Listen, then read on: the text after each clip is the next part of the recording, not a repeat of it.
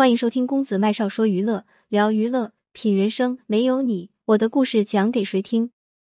陈凯歌的四个女人，一个得到尊重，一个得到钱，两个一无所有。一九九三年，四十一岁的陈凯歌带着张国荣、巩俐、张丰毅在戛纳领奖，凭借《霸王别姬》，陈凯歌迎来了人生最高光的时刻。他终于不再是曾经那个没见过世面的艺术家了。记得在一九九一年，他的第二任妻子洪晃带他第一次坐上加长林肯时，他激动的东摸摸西看看，握着妻子的手，激动的说：“二妞，从今天开始，我们就是人上人了。”这让他艺术家的滤镜在洪晃面前碎了一地。可就在陈凯歌事业最巅峰的时刻，三十二岁的洪晃对他下了最后通牒，必须离婚。陈凯歌不同意，洪晃很强硬。你如果不同意，我就给你戴绿帽子。无奈之下，二人终于离婚。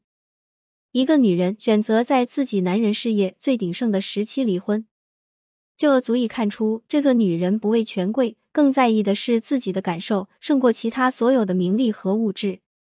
她能拥有如此气魄，或许只是因为不管是名还是利，都是她自己所拥有的，所以并不觉得稀奇。这就不得不提洪晃的家世背景。洪晃何许人也？他属于真正的名门之后。他一九六一年出生于史家胡同五十一号，街坊邻居也全都是那个年代的领导和伟人。他自己家里有的名人也不少，著名的文人张世钊是他外公，著名外交官乔冠华是他继父。他的妈妈张含之不仅被誉为中国最后一个名媛。还曾经给毛 ZX 做过英语老师。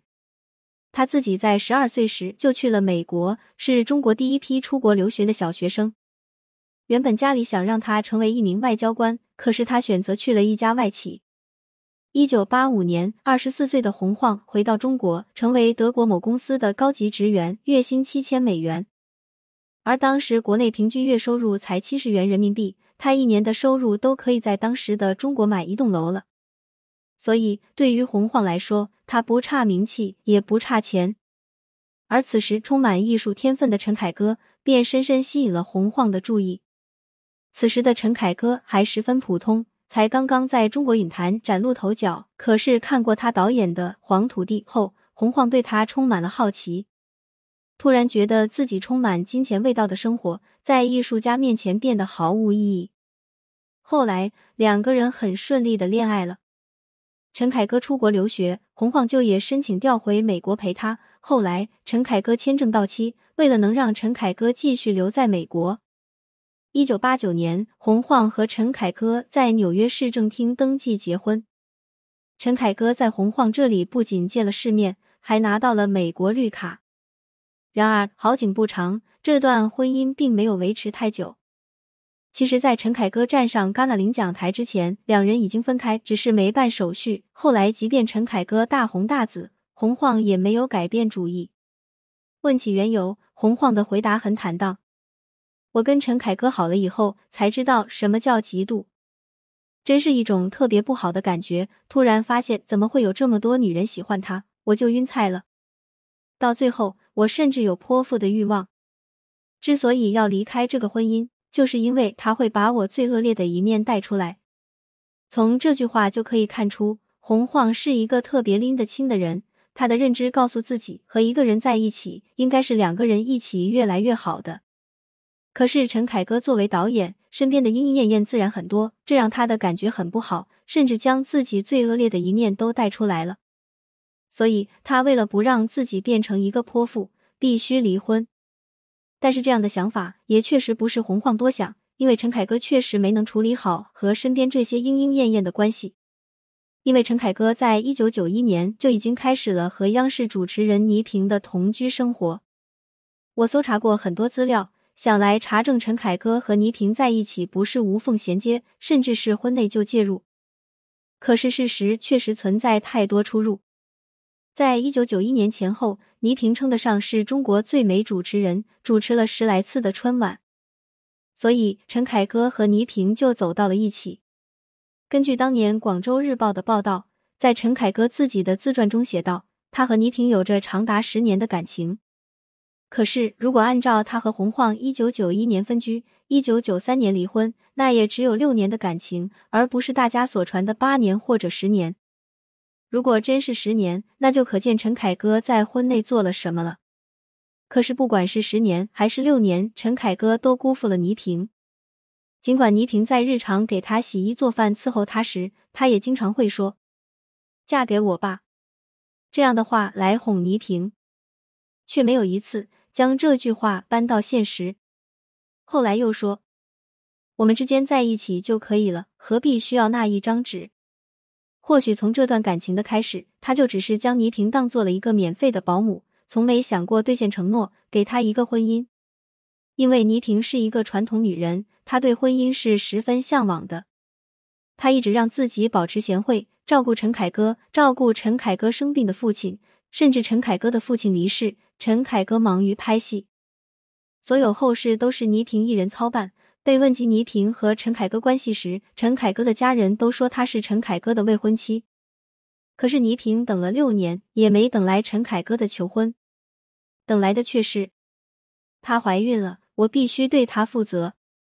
倪萍哭着求他不要丢下自己，可是一个女人六年的青春，终究是抵不过一个年轻的肉体和一个新生的生命。陈凯歌收拾行李离开后，就去了加拿大。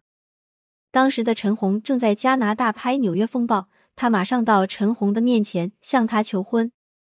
陈红回应的轻描淡写：“行吧，如果不合适再离。”陈凯歌坚决不同意他这样说，他要陈红答应自己，结了婚就不能再离了，因为他已经经历了两段婚姻了。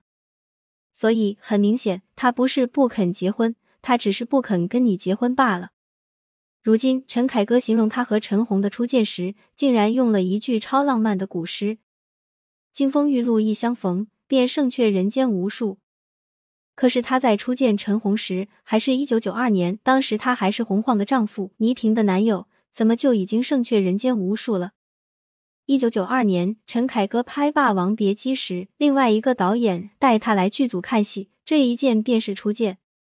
后来正式相识是在一九九四年。当时风月选角原定女主角王静莹被换下，陈红被邀请去试妆。陈红曾回忆当时初见那一刻的感受，在化妆的时候，我闭着眼睛，我猛一睁眼睛，镜子里怎么多了一个人？导演就坐在我身后，他在看我，非常仔细的端详我。当时我心里一下有一种怦然心动、说不清楚的感觉。虽然当时的陈红和风月失之交臂，可是他和陈凯歌的缘分却得到了延续。虽然不可否认，当时的陈红确实很美，她是太平公主，她是貂蝉，她是嫦娥，她饰演的所有角色都是古代极美的美人，同时她也被誉为内地第一美女。但是对于陈凯歌来说，不管陈红有多美，他也不应该一边享受着倪萍的全身心照顾。一边去撩拨陈红，倪萍还傻傻的毫不知情，还把自己当做准儿媳给陈凯歌的父亲料理后事。陈红当时还送来花篮吊唁，并在他家小坐。多年以后，倪萍写了一本名叫《日子》的自传，他在里面记录了他和陈凯歌的那段同居日子。他对这段情感的描述，这是一段没有自尊、失去自我的日子。他更多的是在悔恨自己，并没有太多诋毁之意。可是后来，在一次采访中，鲁豫问陈红：“倪萍写的那本书你看了吗？”陈红仿佛一点也不尴尬：“不就是写的和老陈那些事？”鲁豫又问：“他在书里说你是小三，你怎么看？”陈红所表达的意思却是。我和老陈都是单身，在一起并没有什么不可，反倒是某些人自己没有魅力，让老陈爱上他。所以不得不说，不是一家人不进一家门。他们俩从头至尾都不觉得自己有错。陈红的意思，简而言之就是，只要没领结婚证，那就各凭本事。你输了，只能说明你没本事。虽然对于倪萍来说，那段日子。极度悲伤、难过的肠子被灰洗过了，但是倪萍的气度和陈红真不是一个档次。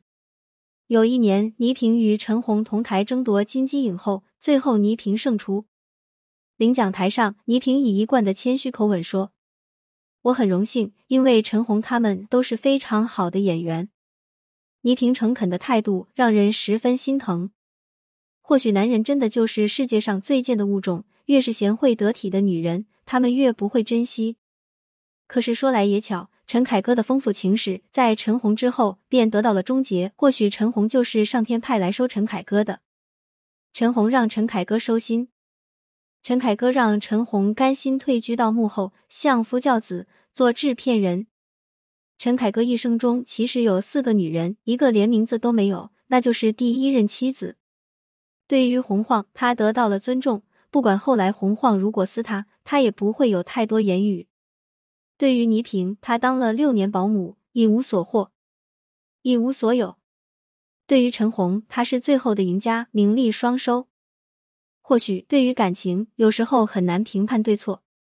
可是从洪晃和倪萍两个人来看，一个全身而退，一个伤痕累累，是有一定启示的。